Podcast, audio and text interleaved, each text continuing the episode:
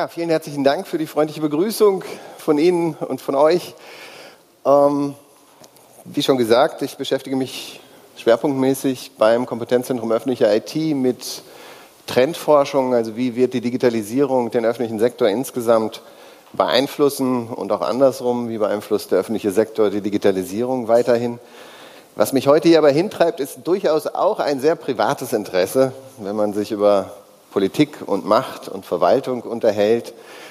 Ich bin gebürtiger Nordrhein-Westfale und im Moment auch gemeldet in Nordrhein-Westfalen. Das heißt, ich stehe jetzt am kommenden Sonntag wieder vor der Wahl, welche Partei ich wählen soll.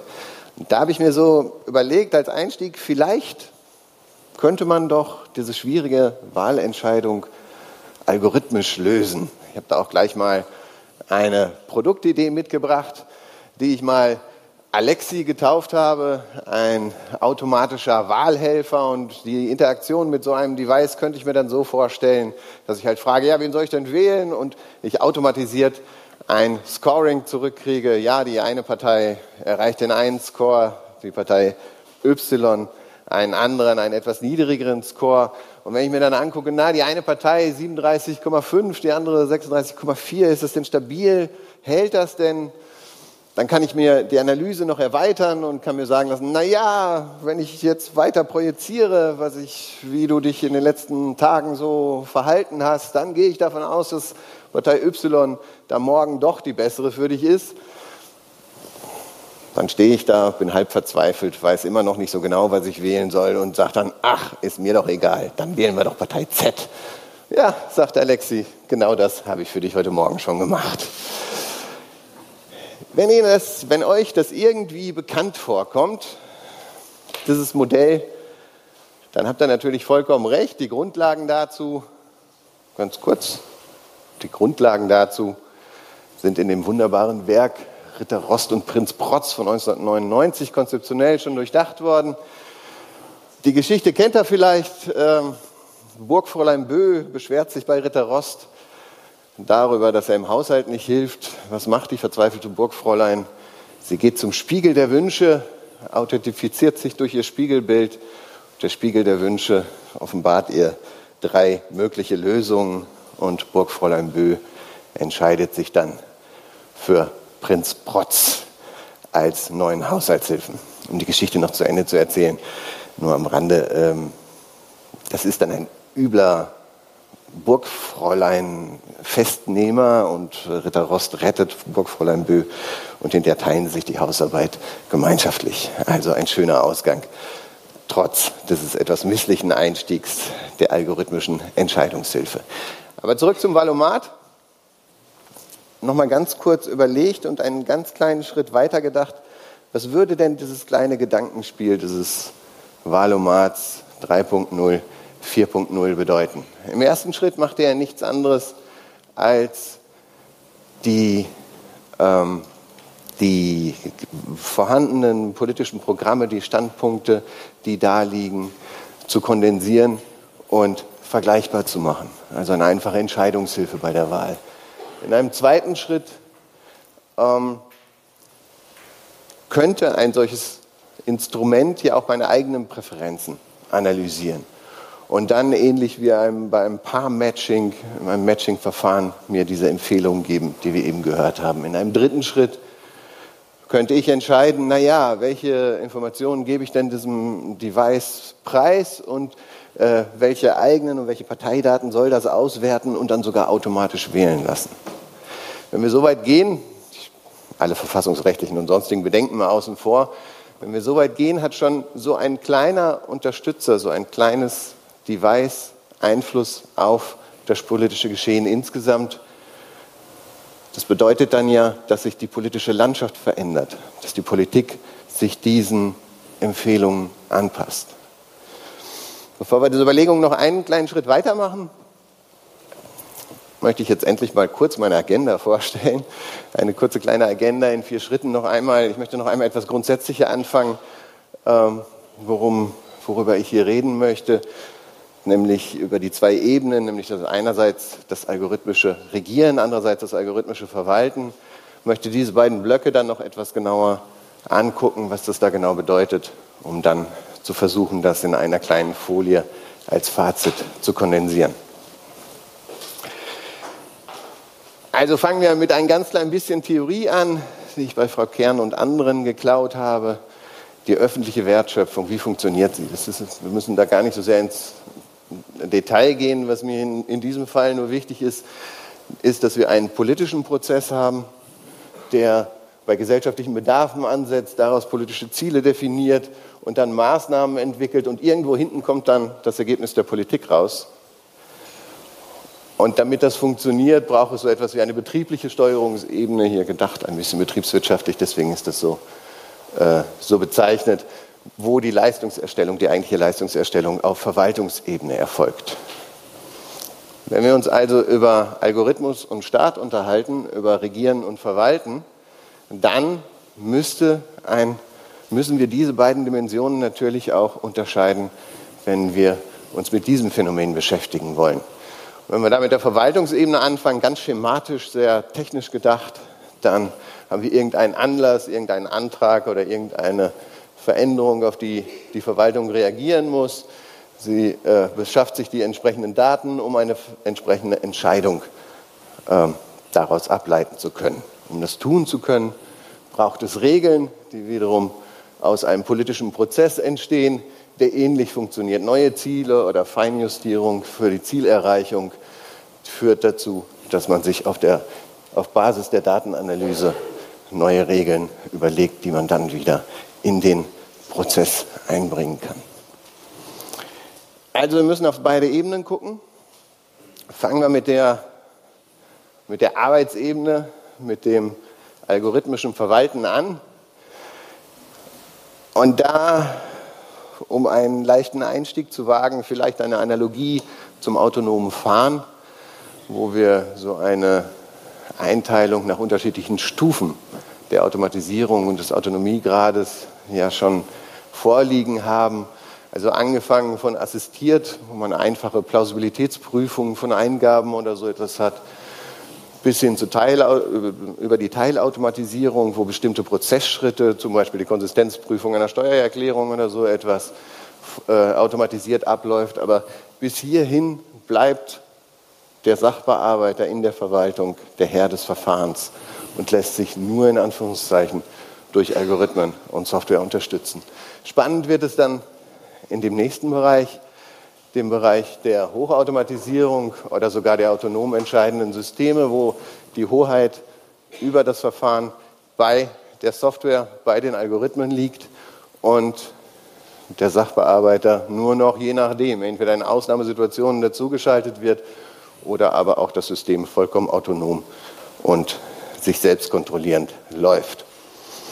Das klingt alles so wahnsinnig abgehoben und abgedreht, aber wenn man mal in die Empirie guckt, ist das ja schon längst Realität, wie ich vorgestern gelernt habe, sogar ohne die notwendige rechtliche Grundlage. Wenn Sie in einigen Städten, wenn ihr in einigen Städten einen Parkausweis beantragt, einen Anwohnerparkausweis, dann ist dieser Prozess schon voll autonom, voll durchdigitalisiert. Ähm, also von dem Antrag bis zum Parkausweis guckt da niemand mehr drüber, sondern es funktioniert vollkommen automatisch. Das Ganze bringt dann natürlich enorme Vorteile mit sich. Es beschleunigt und vereinfacht diese Verwaltungsverfahren und es ist einfach effizient und komfortabel für Bürgerinnen, Bürger und Verwaltung gleichermaßen. Aber warum funktioniert das hier? Warum funktioniert das hier? Wir haben hier eine recht einfache deterministische Entscheidung. Also sprich, ich brauche nur wenige Kriterien prüfen. Wohnt die Person da, hat so ein Auto angemeldet, habe ich äh, eine Möglichkeit, das Geld für den Parkausweis einzuziehen und kann dann auf der Basis einer transparenten Logik eine deterministische Entscheidung treffen. Ja, der Parkausweis kann ausgestellt werden. Der zweite Punkt ist Revidierbarkeit und Fehlerfolgen wenn das halt mal nicht funktioniert, dann muss ich halt ein Weilchen ein bisschen länger von meinem Auto zum, zu meiner Wohnung laufen. Und ich kann dann immer noch ins Bürgerbüro gehen und mich beschweren, dass das alles nicht so funktioniert hat. Und genau diese zwei Punkte sind genau die kritischen Punkte, die wir haben, wenn wir uns über äh, algorithmisches, autonomes Verwaltungshandeln unterhalten. Der erste Punkt ist, was ist denn, wenn das nicht mehr so transparent ist?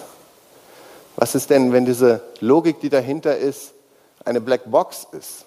Und da, wenn wir einen ganz kurzen Seitenblick auf neuere Entwicklungen in der KI-Forschung werfen, da erleben gerade neuronale Netzwerke wieder einen besonderen Hype und die sich hervorragend dazu eignen, äh, Mustererkennung zu betreiben oder auch Abweichungen, ähm, Abweichungen zu identifizieren und wären damit prädestiniert für Fallentscheidungen in Verwaltungen. Aber sie funktionieren halt nicht mehr so, dass man ein festes Regelwerk eingießt, festgebrannt, sondern sie funktionieren so, dass sie anhand von Daten selbstständig lernen und dementsprechend sich auch verändern. Wenn sie das nicht können, verlieren sie einen Großteil ihrer Wirkungsmacht. Das heißt, wir haben ständig wechselnde Systemzustände und zum einen verstehen wir schon gar nicht mehr, was da passiert zum anderen können wir es auch nicht mehr nachvollziehen, weil der Systemzustand zum Zeitpunkt der Entscheidung vielleicht ein ganz anderer war als der, den wir heute haben.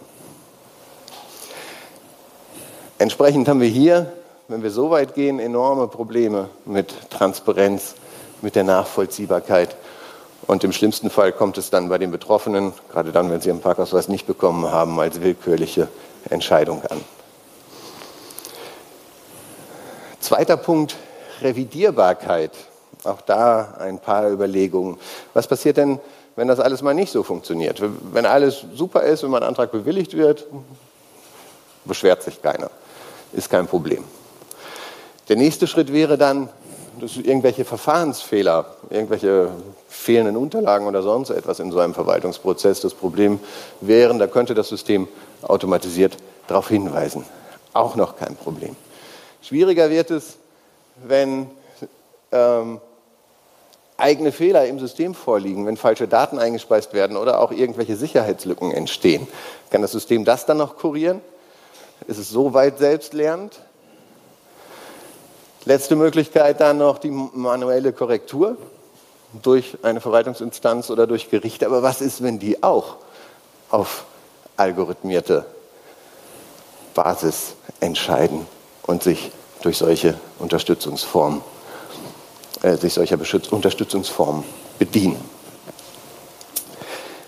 Wir haben diese Überlegung mal versucht, in einen kleinen Demonstrator zu gießen, den wir bei der letzten, also nicht bei, dies, bei der diesjährigen, sondern bei der letztjährigen CeBIT vorgestellt haben. Und der sah dann so aus, ich hoffe jetzt mal, dass es funktioniert. Der sah dann so aus, eine Idee für den Verwaltungszugang der Zukunft. Und wir haben den Leuten präsentiert, na, es gibt ja unterschiedliche Überlegungen zum Zugang zur Verwaltung. Machen wir es doch mal ganz modern, ganz algorithmiert. Die Leute können sich hier auswählen, welche Daten sie alle zur Verfügung stellen wollen. Und wenn sie, wenn sie diese Daten dann, wenn sie diese Daten dann freigeben, dann läuft ein automatisierter Prozess ab. Die Daten werden abgerufen. Also hier sehen Sie wird verarbeitet, die Daten werden abgerufen, werden analysiert, ausgewertet und da auf der Basis dann Vorschläge erarbeitet, welche Verwaltungsleistungen hier relevant sein können. Zum ein kleines Darstellungsproblem, unter anderem auch wieder der Parkausweis, der dann in diesem Fall auch direkt abrufbar ist und direkt ausgespuckt wird. Wer von euch würde das Ding denn nehmen?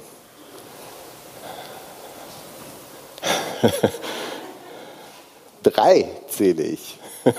Drei zähle ich. Daran merkt man eindeutig, dass das Republika-Publikum ein anderes ist als das bei der CeBIT. Bei der CeBIT hat mehr als ein Drittel der Befragten sich in Konkurrenz zu anderen Zugängen für diesen Zugang entschieden. Also, wie mein Chef immer zu sagen pflegt, Convenience schlägt alles.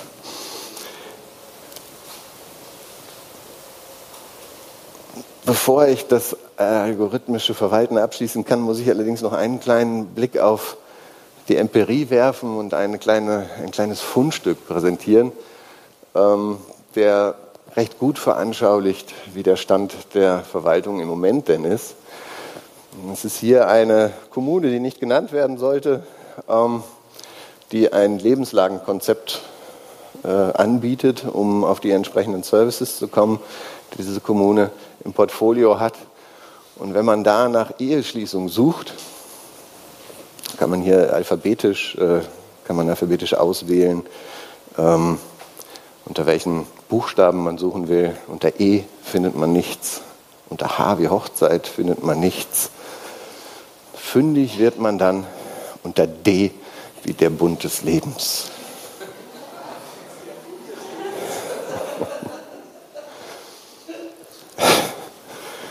Also wir haben noch einen weiten Weg zu gehen. In der wechseln wir die Ebene, gucken wir ein bisschen auf die Politik. Nur noch angesichts der Kürze der Zeit nur noch ein paar ganz kurze Überlegungen dazu. Was ist der Hintergrund da? Dazu dieses wunderbare Bild zur Idee, wie Entscheidungszeiträume und äh, der Nutzen, der sich aus dieser Entscheidung generieren lässt, zusammenhängen. Also wir haben hier unten die Zeitachse und die Idee ist, je schneller ich entscheiden kann, desto besser kann ich auf irgendwelche Herausforderungen reagieren, desto mehr Nutzen generiert meine Entscheidung. Ähm, die Idee ist dann natürlich, dass wir diese unterschiedlichen, also vom Ereignis über die Datenerhebung, die Datenlatenz, von den Daten zur Information, so etwas wie eine Auswertungslatenz und von der Information zur Handlung, also nochmal eine Entscheidungslatenz, ähm, dass wir diese einzelnen Latenzen verkürzen können, diese äh, Zeiträume bis zum nächsten Schritt. Genau das ist übrigens auch wieder eine uralte Überlegung, wo mich mein Kollege darauf hingewiesen hat, dass es das schon einmal gegeben hat, nämlich in dem Projekt Cybersyn, ein Vorhaben der Allende-Regierung in Chile Anfang der 70er, wo die Idee war, aus einem sozialistischen, staatsdirigistischen Wirtschaftsverständnis die Informationen aus den einzelnen staatlichen Betrieben an einem Knotenpunkt, nämlich im Präsidentenpalast, zusammenfließen zu lassen, per Telefax und dann von da aus mit der Hilfe von ökonometrischen Modellen äh, die entsprechenden Kennzahlen und Anweisungen wieder an die Unternehmen weiterzuleiten. Das Ding ist aufgrund des Putsches nie in Betrieb gegangen. Äh, deswegen ist es relativ müßig darüber zu philosophieren, ob es funktioniert hätte. Gleichwohl hat es dann bei einem äh, Lkw-Fahrerstreik dazu geführt, dass über diese Vernetzung über diese schnelle Entscheidungsmöglichkeit und über diese Möglichkeit der direkten Vernetzung die Versorgung der Hauptstadt aufrechterhalten werden konnte. Also immerhin ein kleiner, ein kleiner äh, Erfolg ist für dieses Vorhaben zu verzeichnen. Was hat sich seit den 70ern geändert? In erster Linie nochmal die Geschwindigkeit und die Beobachtungsintensität. Und dazu dieses kleine Schaubild, das das versucht zu verdeutlichen ähm, aus der Perspektive von wissenschaftlichen Untersuchungen. Wir haben halt hier die Beobachtungsdauer, also wie lange können wir etwas untersuchen und die Beobachtungsfrequenz, wie oft können wir es da untersuchen. Und bei klassischen Studien, klassische Querschnittsuntersuchungen, Bevölkerungsbefragungen, haben wir eine, einen Beobachtungszeitpunkt und eine Beobachtung, also Frequenz gleich 1. Durch diese Datensammelei in Echtzeit rutschen wir immer weiter nach oben. Die Beobachtungsfrequenzen werden immer kürzer und ich kann immer langfristiger beobachten, viel detaillierter beobachten. Das birgt dann für das algorithmische Regieren wieder eine Menge Möglichkeiten und eine Menge Risiken. Ich könnte das zum Beispiel einsetzen, um für die Ideenfindung für politische Programme also etwa über die Anomalieerkennung. Es könnte zu einer Versachlichung der Diskussion führen, weil ich jetzt besser begründen kann, warum ich bestimmte politische Maßnahmen favorisiere. Das wird stark dadurch unterstützt, dass sich so etwas wie automatisierte Wirkungsanalysen oder Simulationen, die auch viele verschiedene äh, Einflussfaktoren berücksichtigen, permanent durchführen kann. Dadurch werden Entscheidungsprozesse beschleunigt und letztlich auch die Präferenzen der Bürgerinnen und Bürger zum Beispiel über Meinungsforschungsinstrumente ähm, stärker berücksichtigt. Diese ganzen Möglichkeiten und Vorteile haben ihre spiegelbildlichen Schattenseiten, ähm, die wir eins zu eins dabei übertragen können. Zum einen habe ich eine Beeinträchtigung der politischen Willensbildung durch diese Maßnahmen. Also eigentlich ist die Politik ja dazu da, Willensbildung zu betreiben und ihre Standpunkte dann auch zu verbreiten. Das wird jetzt plötzlich durch Algorithmen stark genährt. Ich habe natürlich immer die Herausforderung, eine hohe Datengüte zu gewährleisten äh, und muss gleichzeitig immer davor warnen, eine nicht zu hohe Datengläubigkeit an den Tag zu legen. Außerdem wird alles irgendwie kurzfristig ad hoc. Ich habe überhaupt keine Zeit mehr, um die Maßnahmen wirken zu lassen, geschweige denn über Entscheidungen reflektieren zu können.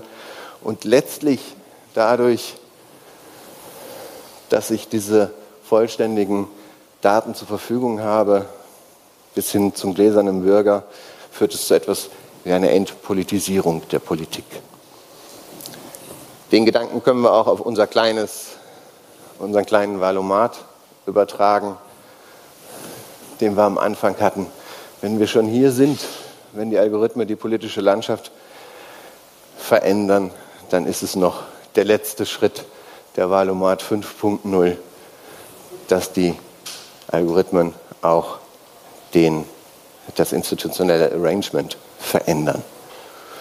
Wenn ich eh immer weiß, was getan werden soll, warum soll ich dann noch wählen? Auch da ein kurzer kleiner Reality-Check. Äh, der Deutsche Bundestag bietet einen kleinen Chatbot, also ein algorithmiertes Instrument zur Kommunikation mit den Bürgerinnen und Bürgern an. Den habe ich auch mal gefragt, was ich wählen soll. Er hat mir allerdings nicht gesagt, welche Partei, aber immerhin hat er darauf hingewiesen, dass es noch weitere Informationsquellen gibt beim Bundeswahlleiter. Okay, mit diesen Überlegungen komme ich auch schon zum Ende. Ich muss nur noch das Spannungsfeld aufziehen. Also, wir können anhand dieser Überlegungen jetzt so etwas wie eine auf der Verwaltungs- und auf der Politikebene äh, sowohl dystopische als auch utopische Visionen entwickeln.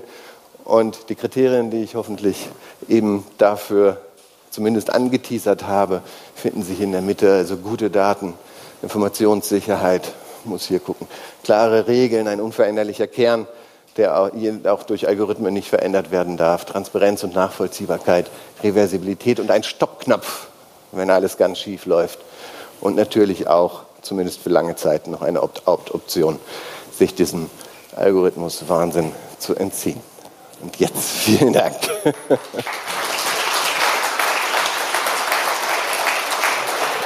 Vielen herzlichen Dank, Herr Weber. Ähm, auf jeden Fall ein äh, spannendes und äh, großes Thema, das äh, für uns Bürger auf jeden Fall sehr interessant ist und das wir vielleicht auch alle selbst noch mal weiter verfolgen sollten.